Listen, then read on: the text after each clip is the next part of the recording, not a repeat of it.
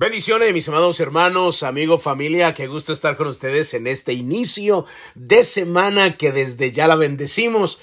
Declaramos una semana de victoria, de bendición, de cielos abiertos. Gracias en esta hora por estar con cada uno de nosotros porque usted y yo amanecimos vivos, amanecimos vivos.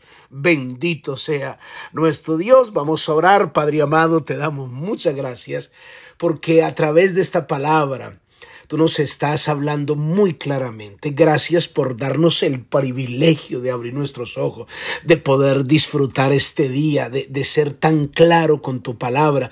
Gracias porque estamos seguros que los planes que has establecido desde antes de la fundación del mundo siguen vigentes. Oramos por cada persona que escucha estos devocionales donde quiera que se encuentre, sean bendecidos ahora en el nombre de Jesús. Amén y amén, gloria al Señor.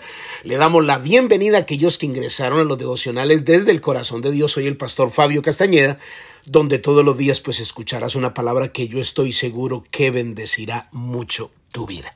Mis amados hermanos, pues ya estamos pronto a cerrar esta enseñanza bajo el tema perseverando hasta el final. Yo creo que el Señor está siendo muy claro para cada uno de nosotros. Espero que usted haya entendido esta palabra y que después de esto usted no, no diga, bueno, a mí nunca me enseñaron a ser perseverante ni me explicaron cómo hacerlo, porque creo que Dios ha sido extremadamente claro.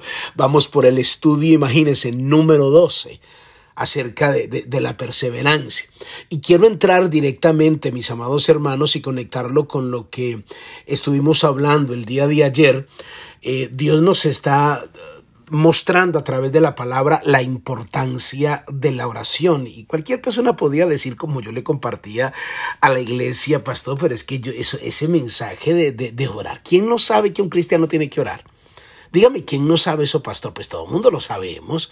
O sea, yo, deme un mensaje más profundo, hábleme de los, de los cuatro o de los caballos de Apocalipsis, de las trompetas, hábleme, o sea, ya me digo, me pongo a pensar, digo, bueno, si saben ustedes que tenemos que orar porque no lo están haciendo, pues, o sea, si sabemos que, que, ¿por qué, por qué estamos tan débiles en la oración? ¿Por qué realmente no hemos profundizado en la vida de oración? Y como Dios nos viene hablando, ¿por qué no oramos para que la voluntad del Padre y sus propósitos estén en nuestro corazón? Orar para que el propósito de Dios se cumpla en nosotros y les mostré bíblicamente cómo Jesús aún en medio del dolor oró al Padre para hacer la voluntad. Porque ¿cuál era el propósito del Padre? Que Él muriera que fuera llevado a la cruz, que fuera maltratado, humillado, abofeteado. Ese era el propósito del Padre. Imagine qué tremendo es. Dice la Biblia que no escatimó a su Hijo, sino que lo entregó. Pero el Jesús mismo como humano dijo, Padre, si es posible, pasa de mí esta copa. Pero ¿qué dijo Jesús? Ayer lo estudiamos en Lucas 22, versículo 39 al 46. ¿Qué fue lo que Jesús dijo? Jesús dijo, pero no se haga mi voluntad. O sea, en medio del dolor quiero que se haga tu voluntad. Y terminé diciéndoles algo, que Dios nos invita, cuando hablamos de la vida de oración, Dios nos invita a que tengamos una vida de oración eh, no esporádicamente, sino de una manera disciplinada, porque la oración nos prepara para los tiempos de dolor, de sufrimiento y de crisis.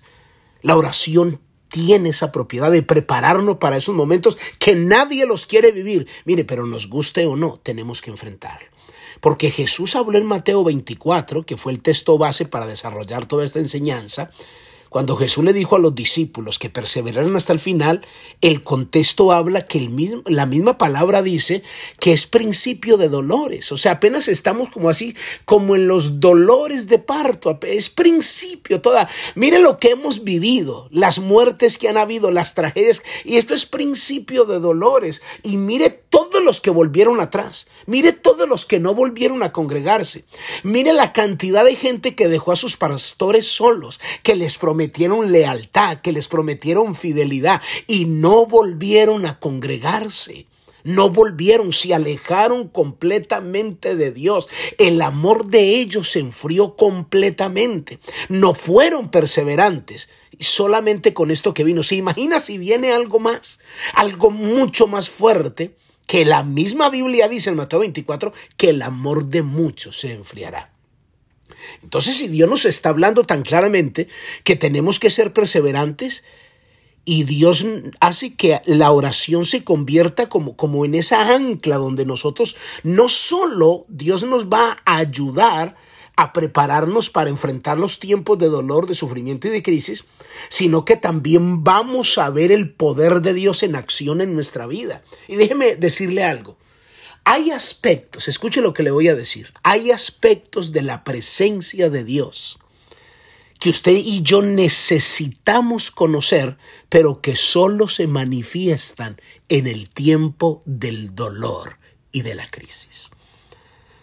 Y la mejor manera, mire, mire lo que le voy a decir, porque solo aquí en la tierra, solo aquí en la tierra, es el único lugar donde la iglesia tiene la oportunidad de dar la mejor adoración con un valor impresionante en el mundo espiritual y es en medio del dolor y de la crisis. ¿Sabe por qué? Porque en el cielo aunque vamos a adorar, allí no va a haber dolor. La adoración que vas a dar en el cielo va a ser sin dolor, no es lo mismo. Entonces hay aspectos de la presencia de Dios que se manifiestan y se dan a conocer con mayor intensidad solo aquí en la tierra, mientras estamos aquí en la tierra. Porque aquí vemos la manifestación de Dios de una manera impresionante cuando se aprende a adorar en medio de la crisis y en medio del dolor. La Biblia registra que Pablo y Silas entendieron esta revelación. Porque mire, y le voy a dar testimonio como este. Hace un año, hace un año exactamente por esta fecha, mi esposa cumple años siempre el 24 de agosto. 24 de agosto. A los dos días del año pasado, a ella le dio COVID le dio COVID, se le complicó con neumonía, le despertó lupus y aparte de eso, eh, las encinas, de, el encinas creo que se dice, del hígado estaban, mejor dicho, arriba que hasta le dijeron que si ella tomaba mucho licor. Ya nunca ha tomado en la vida. Nunca, nunca mi esposa ha tomado y, era tanta que ellos llaman así las encinas, que estaba, mejor dicho, se complicó completamente, casi se muere. Y, celebramos eh, la vida, un año de que Dios nos dio esta victoria. Pero en medio de eso, ella vio la manifestación de una manera poderosa. Imagínense que a las dos de la mañana en el hospital llegó una persona y le dijo, Jacqueline Montoya, Sí, yo soy. Me dijo, yo soy ángel. Imagínate donde la mañana le dijo, yo soy ángel. Y me mandaron a cuidarte. Imagínese esa manifestación tan impresionante. Luego preguntó a ver si existía algún ángel ahí o algún doctor que se llamara ángel, algún enfermero que se llamara ángel. Ahí no había nadie. No había nadie. También tuvimos otra experiencia con ella, pero eso fue en Massachusetts, que pasó lo mismo y Dios le dio una canción. Mi esposa nunca ha sido ni compositora ni cantante, mejor dicho, y Dios le dio una canción en medio del dolor. O sea, la, la presencia, la manifestación de Dios en medio de la crisis, en medio del dolor, le mostró aspectos de la presencia del Señor que nunca se hubiesen manifestado en otra circunstancia. Por ejemplo, mi experiencia que ya varias veces le he compartido cuando asesinaron a mi papá y a mi mamá, a, a, mi papá y a, perdón, y a mi hermano en Colombia, literalmente, escuche, yo me estaba llenando de amargura, aún siendo pastor, de amargura, de resentimiento. Y el Espíritu Santo, literalmente, esto no fue que ni lo soñé, yo estaba despierto. A mí me tomaron de la barriga, así como, como si una persona me hubiese abrazado por detrás. Yo estaba estaba pero desesperado, con rabia, con amargura, con dolor. Cuando literalmente yo sentí esas manos, yo caí al suelo gritando, diciendo, los perdono, los perdono, los perdono, los perdono. Y literalmente me hundieron con las dos manos la barriga hacia hacia adentro. Yo he estado en cultos impresionantes, he ido a predicar a miles de lugares. Dios me ha usado para la gloria de Dios de miles de maneras, pero yo nunca había visto una manifestación tan fuerte de Dios como la que vi en medio del dolor.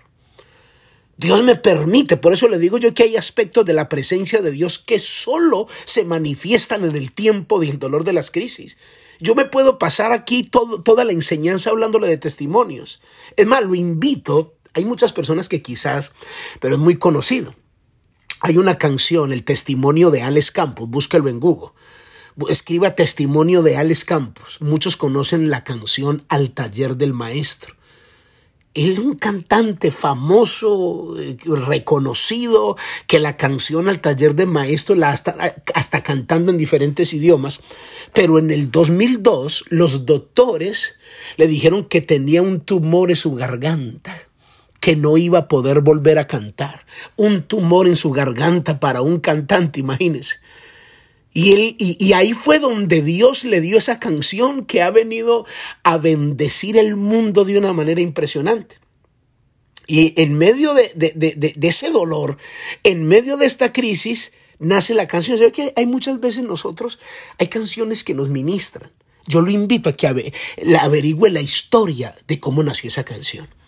Canciones que a usted a veces lo hacen llorar, canciones que usted dice, ay, qué canción tan hermosa, como mi ministra, como pregunte, busque, averigüe cómo nació esa canción. Y por lo regular, muchas de esas canciones nacieron en el desierto, nacieron en el dolor, nacieron en el momento de la crisis, en el momento de la adversidad, en el momento más difícil. Por eso, cuando Pablo y Silas los metieron a él en la cárcel, ellos decidieron aplicar este principio de comenzar a adorar al Señor. La Biblia registra en Hechos capítulo 16 que Pablo y Silas, dice la Biblia en el versículo 16, Hechos 16, versículo 16, aconteció que mientras iban a la oración nos salió al encuentro una muchacha que tenía espíritu de adivinación, la cual daba gran ganancia a sus amos adivinando.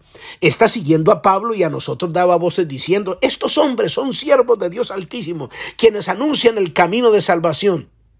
Y esto lo hacían por muchos días. Mas desagradando a Pablo, éste se volvió y dijo, Espíritu, te mando en el nombre de Jesucristo que salgas de ella.